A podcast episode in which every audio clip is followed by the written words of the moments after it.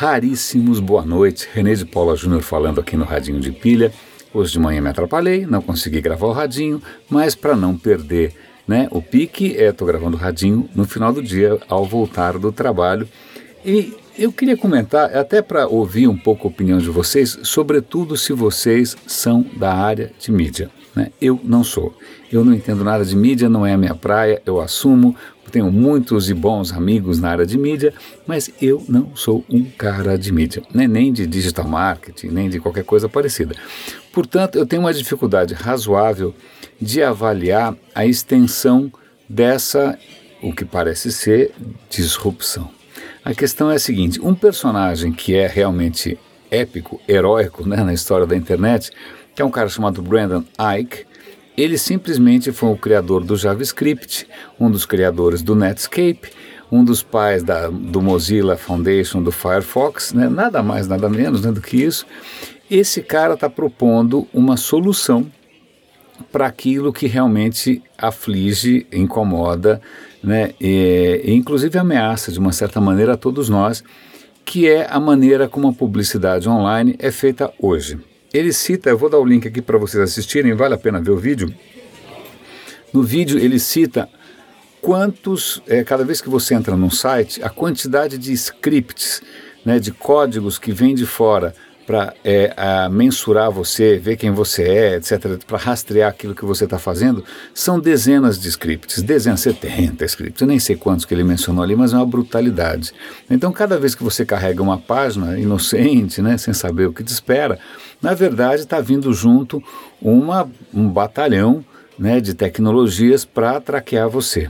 E ele falou, olha, isso não é legal, é, entre outras coisas, não só por questão de privacidade e tal, mas também porque isso consome banda, isso consome tempo, isso consome segundos. Uma página poderia ser muito mais rápida se ela não tivesse que esperar por todos esses scripts. Né? E como esses scripts todos consomem a sua banda e você paga pela sua banda, então uma boa parte da grana que você está pagando no final do mês para, sei lá, para sua banda larga ou para o seu é, 3G, 4G, na verdade está sendo desperdiçado com esses scripts de propaganda. Então ele propõe uma solução que essa sim eu não consigo avaliar muito bem, é chamada BAT, Basic, não, é BAT? Basic Attention Token.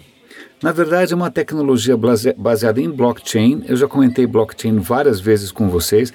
Blockchain é uma maneira de você registrar sobretudo informações e transações, de uma maneira muito transparente, muito segura e muito aberta.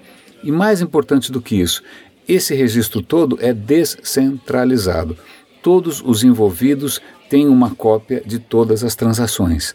Né? Então, é isso é o que está por trás do Bitcoin, é isso que está por trás de uma série de iniciativas, uma delas eu até vou comentar com vocês, de Seul, na Coreia do Sul, é, envolvendo blockchain. Então, blockchain é uma tecnologia, em princípio, assim, conceitualmente é fácil de explicar, né? e ela tem uma série de, de desdobramentos, de implicações, sobretudo no que diz respeito à transparência, né, a eliminar intermediários, tanto que os grandes sistemas financeiros estão começando a adotar o blockchain para transferência de dinheiro, etc. Bom, tá bom. Então, como funciona esse Basic Attention Token? Na verdade, eu entendi meio por cima. Na verdade, ele está criando um certo token, um token é como se fosse uma moeda, que representa a sua atenção. Então, quando você dedica a sua atenção a uma página, é como se você, na verdade, estivesse dando os tokens. Aí, bom, aí tem uma bagunça toda que o token vai para o publisher, publisher é quem publica o conteúdo, né? E aí o publisher, aí, o, aí entra também nessa história o anunciante. Eu sei que é um triângulo, né? Num dos vértices está o anunciante, no outro está o publisher, no outro está o usuário. em princípio, essa informação toda que está circulando, é, ela é transparente, ela é acessível a todo mundo e, e obviamente, mensurável. Né? Então você já não, não tem mais aquelas dúvidas que todo mundo tem sobre os números de propaganda. Então é mais transparência para o anunciante, mais transparência para o publisher, mais transparência para você. É uma série de benefícios e, de novo, eu não entendo muito bem porque essa não é muito a minha praia. Né? Eu lancei essa pergunta no Facebook para que outros amigos né, né, muito mais capacitados opinassem, e um deles, que eu respeito imensamente, é um amigo que trabalha no Google de Nova York, o Guilherme Ambros comentou: olha, se alguns milagres acontecerem, né? E que milagres são esses? Primeiro, você precisa usar o browser desse cara. O browser desse cara chama Brave. Então você já precisa mudar de browser, convenhamos que é meio difícil. Segundo, é todo mundo precisa entrar nessa história, né? Então é, é mais uma daquelas disrupções ou inovações, etc. e tal, que se estivesse tudo funcionando, era lindo. Né? Mas o, é, o, difícil é como você chegar lá. Né? Qual é o primeiro passo? Qual é o segundo passo? Qual é o quinquagésimo oitavo passo? Né? Qual é o penúltimo passo? Então, essas perguntas estão em aberto. Eu vou deixar aqui o link para vocês avaliarem por conta própria. Vocês podem, inclusive, deixar o e-mail para serem notificados sobre novidades, é o que eu acabei de fazer. Né? Mas, de novo, eu reitero, eu não consigo ter uma, uma opinião formada. A única coisa que eu consigo pensar, de novo, é na questão da adoção. Né? Se tivesse tudo funcionando, é lógico que é lindo, mas como é que a gente chega lá? Então, pronto. Um outro comentário sobre blockchain, é o que eu comentei rapidamente sobre Seul, na Coreia do Sul. Seul contratou a Samsung, a Samsung tem lá um serviço de consultoria, tal, de serviços, para a Samsung, em alguns meses, fazer uma proposta de como melhorar os serviços que a prefeitura, o governo né, de Seul presta usando blockchain.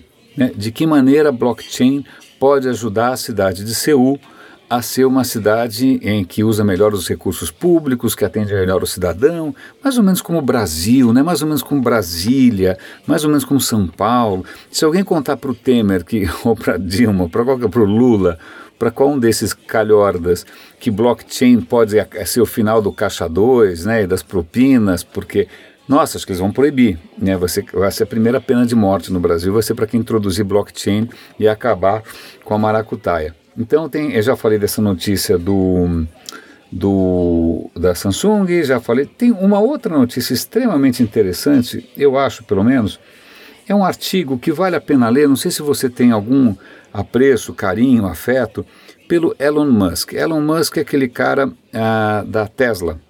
E aqui tem um artigo é, questionando, puxa, é, muita gente está torcendo para que a Tesla quebre. Por quê? Porque a Tesla, por mais que a Tesla seja inovadora, sedutora, etc. e tal, ela perde dinheiro pelo ladrão. Ela perde praticamente 8 mil dólares por minuto.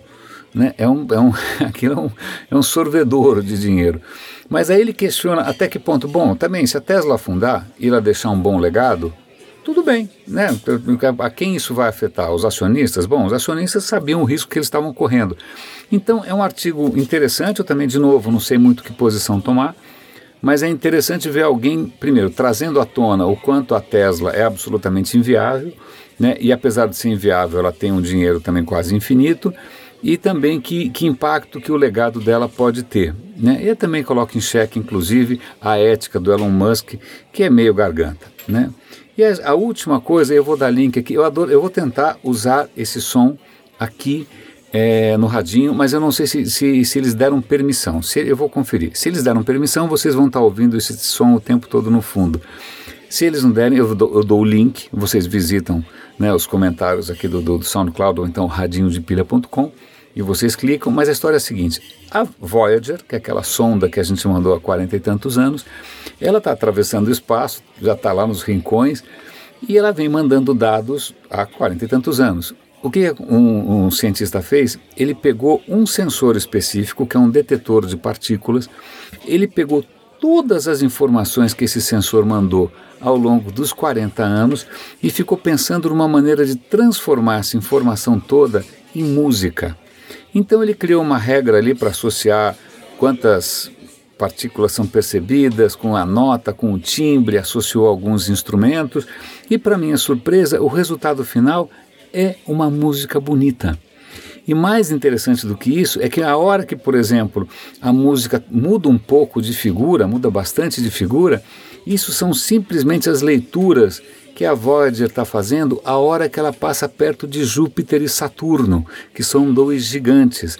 Então pense que cada som, cada nota que você vai ouvir ali está relacionado a talvez a maior epopeia, a maior jornada né, do espírito humano até agora, que é a Voyager, e você vai estar ouvindo todos os impulsos das partículas que ela encontrou ao longo de bilhões de quilômetros. Eu acho isso bonito. Raríssimos. René de Paula Júnior falando aqui no Radinho de Pilha. Um grande abraço e até amanhã.